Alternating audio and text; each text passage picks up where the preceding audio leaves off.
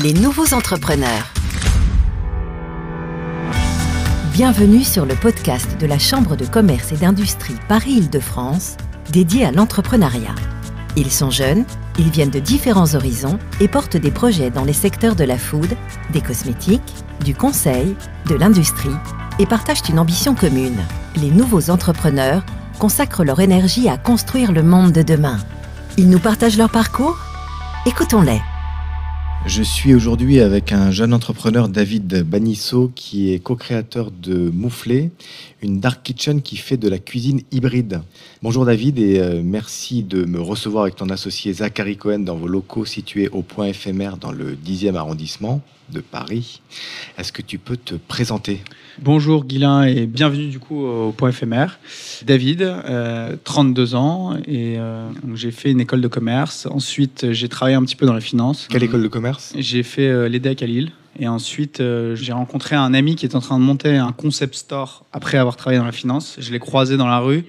Et là, il me dit, je suis en train de monter un magasin dans lequel tout sera euh, bio, direct producteur, que des produits de saison et une cuisine au milieu du magasin. Et j'ai dit, ton concept a l'air canon. Et euh, clairement, euh, dans la finance, j'apprenais pas mal de choses, mais je, je me rendais compte que c'était pas fait pour moi. Tu faisais quoi dans la finance? J'étais en salle de marché sur les produits structurés et j'étais chargé du marketing. Donc en gros, je marketais euh, des produits complexes à destination de, des clients euh, de grosses euh, compagnies d'assurance, par exemple, Ouais. euh, à la Société Générale. De ce constat-là, euh, en rencontrant cet ami, je me suis dit pourquoi pas tester et changer complètement de secteur d'activité?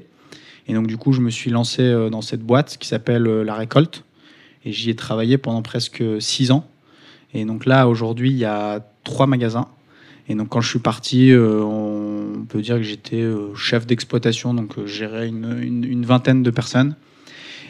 Et à un moment donné, je me suis dit, j'ai 30 ans, on n'a qu'une vie, je pense qu'il faut que je fasse mon propre projet. Et je suis tombé sur un article qui m'a fait découvrir ce que c'était qu'une dark kitchen. C'est quoi? Une dark kitchen, c'est d'un point de vue client, c'est quand tu commandes sur Deliveroo par exemple, tu peux commander auprès d'un restaurant qui ne fait que de la livraison. C'est-à-dire que le client ne peut pas venir manger sur place. On appelle ça une cuisine virtuelle. Exactement. À aujourd'hui, avec Zach, on, on- Zachary Cohen. Exactement, mon associé. On se pose la question euh, de la dark kitchen simple, parce que être uniquement un restaurant virtuel, hum, on se pose la question. Donc on met plus en avant de proposer euh, plus quelque chose d'hybride, comme dans le lieu euh, où on est là actuellement, un lieu où tu peux faire de l'envoi en livraison et un lieu aussi où les gens peuvent quand même manger sur place. Et la seule chose dont on s'occupe pas, c'est de faire la partie vraiment service à table D'accord. point éphémère, les gens peuvent manger sur place, mais euh, on leur sert de la même manière que euh, en livraison. Donc c'est servi dans des barquettes en fibres euh, biodégradables.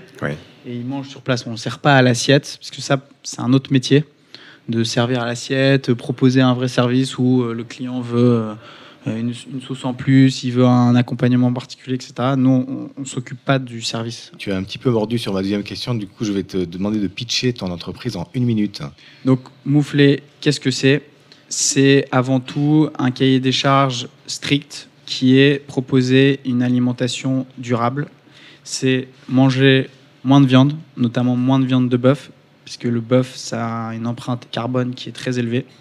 Ne pas consommer du poisson surpêché.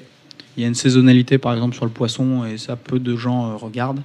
Mais dans les grandes lignes, c'est moins de viande, pas de poisson issu de la surpêche, consommer des produits de saison, consommer des produits bio. Donc bio, c'est euh, essentiellement c'est sans euh, pesticides et sans engrais chimiques. Et ne- euh, aussi, il y a un cercle vertueux si on demande à nos fournisseurs de nous livrer dans des, aussi dans des emballages le plus durable possible.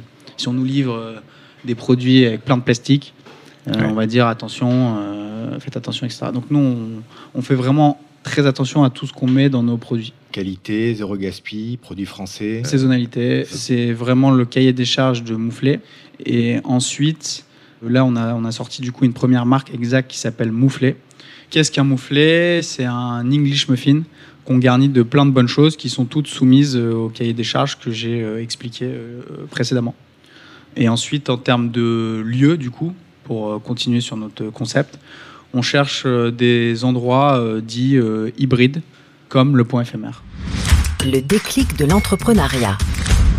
Comment t'es venue l'idée? Eh bien, l'idée, elle m'est venue du coup d'un article que j'ai lu dans UBS qui m'a fait euh, découvrir ce que c'était qu'une dark kitchen. Et euh, euh, au fur et à mesure de mes recherches, je me suis rendu compte que le marché de la livraison est un marché qui est en plein boom. Aujourd'hui, tout le monde a un téléphone dans sa poche. Euh, on est dans une société de services.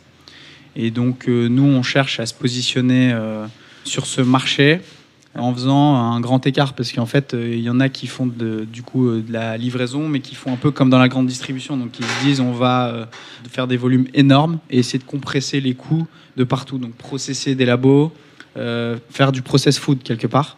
Et nous, c'est pas vraiment ce qu'on veut faire. Nous, on veut quand même pouvoir proposer de la nourriture de qualité en livraison, à emporter et où les gens pourraient manger sur place également.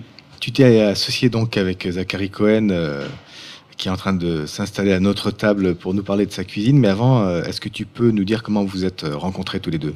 Oui, Zach, euh, c'est donc au moment où j'étais en train de réfléchir à ce concept. Quand on a une idée pour une entreprise, il faut en parler au plus grand nombre et non pas la garder dans un coin de sa tête pour la faire vivre. Et à un moment donné, j'en suis arrivé à l'étape est-ce que je fais cette entreprise tout seul ou est-ce que je la fais avec un associé?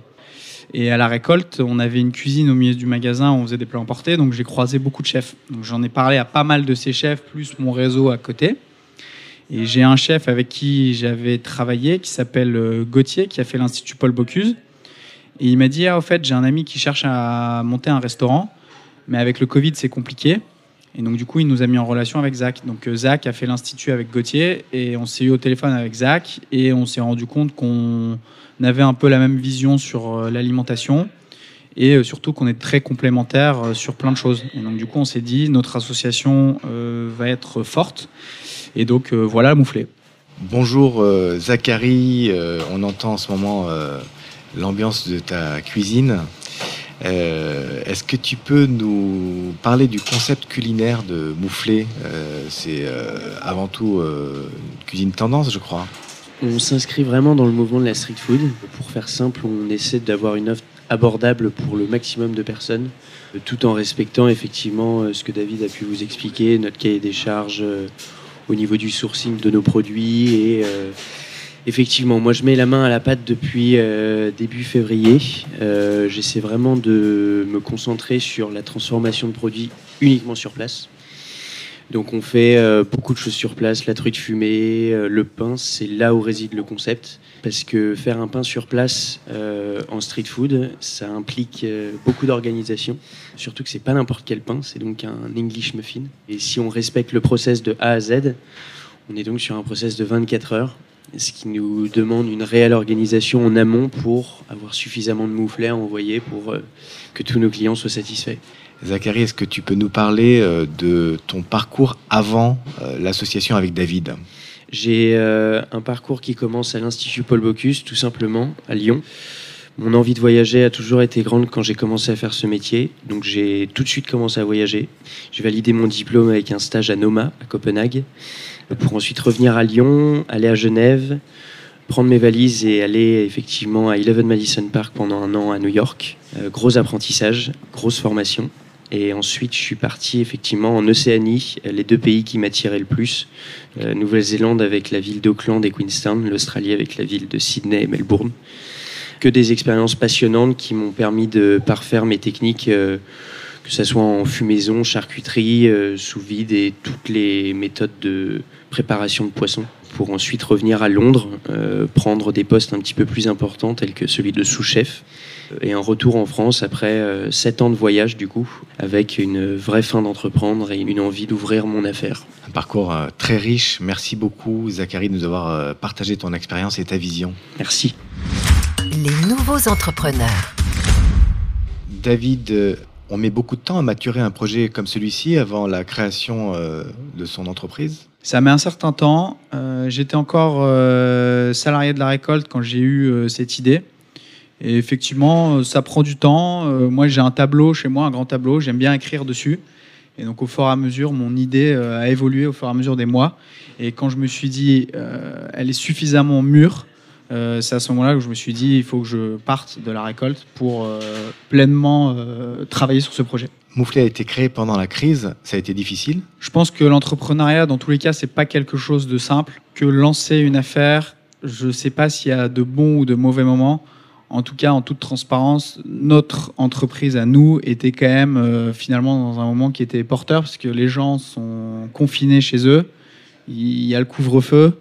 Donc la plupart du temps, ils ont peut-être moins le temps ou moins l'opportunité de pouvoir faire leurs courses.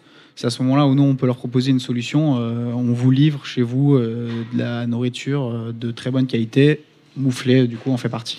Et l'entreprise a été impactée par la crise? On a commencé, nous, en février.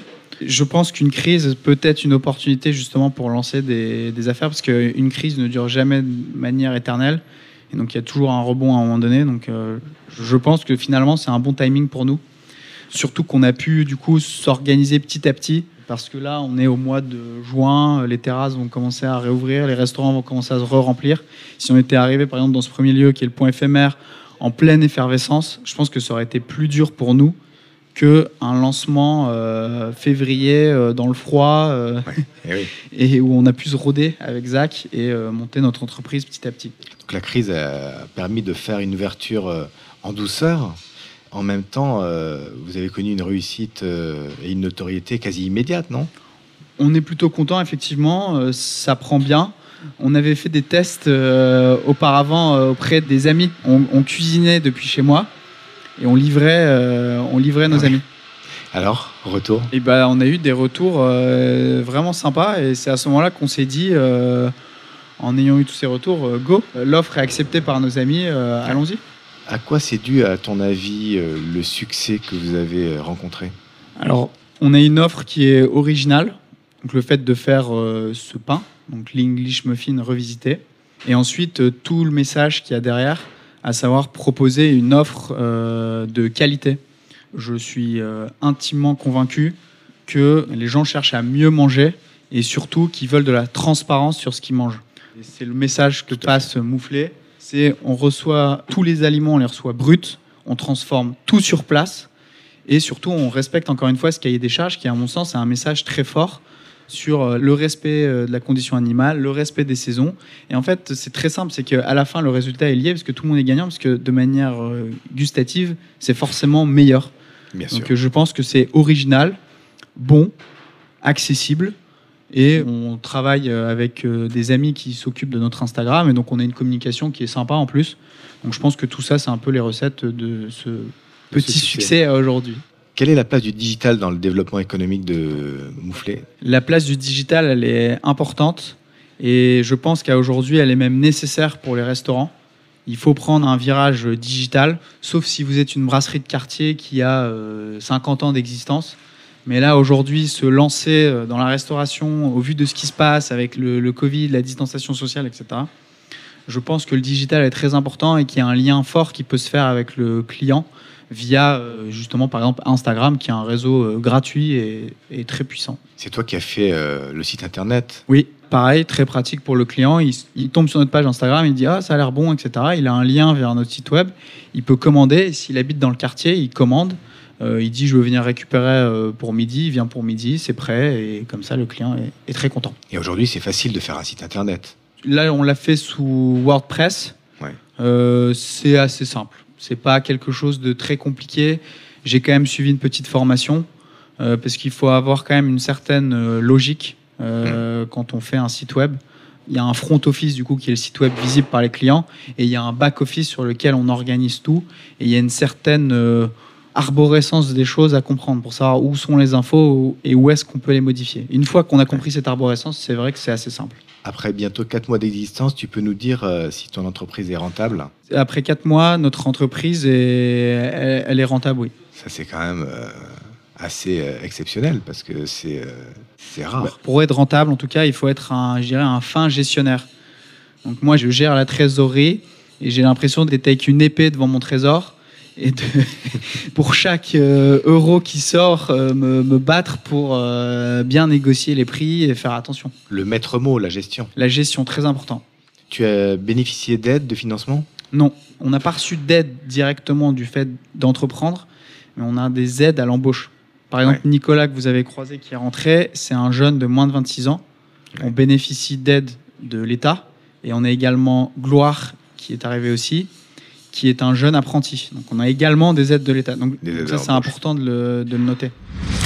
Le monde de demain. Comment, à ton niveau, tu essaies de construire le monde de demain, toi? Eh bien en, en me rendant utile, et donc c'est vrai que c'est un- une des choses qui me fait me lever le matin, de vivre dans un monde plus durable. Donc la mission euh, que je me suis donnée, c'est euh, que les, les gens se rendent compte de l'impact qu'ils ont sur la manière de se nourrir. Parce que souvent on se dit, euh, ah bah tiens, euh, si je prends pas la voiture et je prends plutôt le vélo, Euh, je suis persuadé que les gens se rendent de plus en plus compte de l'impact qu'ils peuvent avoir sur leur euh, choix d'achat alimentaire. David, on le sait, le parcours d'un entrepreneur n'est pas toujours facile. Quel a été le moment le plus dur pour toi et comment tu l'as surmonté? Je dirais qu'il faut se projeter quand on entreprend et donc se dire à l'avance ce qui va arriver. Donc quand je me suis dit je vais entreprendre, je savais que c'était pas quelque chose de facile et donc je pense que j'ai réussi à m'endurcir. Bon, après de base, je pense que je suis quand même quelqu'un d'assez euh, résistant, on va dire, et je, je savais que ça allait être difficile. Et je dirais que le moment le plus difficile, euh, clairement, euh, c'est les débuts, la première semaine où tu ouvres que tu as un soir où tu es avec ton associé et que tu as zéro commande. Pour le mental, c'est pas facile. Mais étant donné que je m'étais dit à l'avance, ça va arriver de toute manière, pour moi, c'était quelque chose de prévu. Et donc, du coup, étant donné que je me l'étais déjà dit, j'ai l'impression que c'est plus facile. Et donc là, à chaque fois, je me projette et je me dis des choses qui vont arriver. Et donc, du coup, je suis pas étonné, en fait. faut être euh, courageux, avoir euh, confiance et être un peu euh, visionnaire, Il faut être euh, déterminé. déterminé. David, je te propose un petit jeu, je te donne des débuts de phrases et tu me dis les premiers mots qui te viennent à l'esprit. D'accord. Le matin, pour être en forme, je commence toujours ma journée par Boire un café. Si j'avais su, je n'aurais jamais. Franchement, si j'avais su, je n'aurais jamais. euh, Celle-là, je sais pas. Ok. On passe. Ma plus grande réussite d'entrepreneur, c'est Moufler, j'ai entrepris qu'une seule fois. une journée ratée, c'est une journée sans. Rebondissement, Et si c'était à refaire, je refrais moufler. Ne m'étonne pas. On arrive à la fin de cet échange, David. Euh, Dernière question avant de nous quitter. Euh, quel conseil tu pourrais donner à quelqu'un qui veut monter sa structure? Euh, c'est ne surtout pas rester dans son coin. Je pense que c'est ça la plus grosse erreur pour un entrepreneur. Je ne sais pas si c'est quelque chose à la française ou pas, mais comme je l'ai dit à un moment donné, je pense que quand on a une idée, il faut la confronter au plus grand nombre. Parce que à- au plus grand nombre de personnes qui t'en parles, bah, le plus de personnes vont te donner leur avis en disant je pense que c'est bien, je pense que c'est pas bien. Et je pense avoir une capacité de faire une moyenne des avis en me disant bon bah je pense que c'est vers cette direction qu'il faut que j'aille je pense que c'est plutôt vers là et ça permet de trancher. Donc euh, le meilleur conseil que je peux donner, c'est parle de ton idée au plus grand nombre.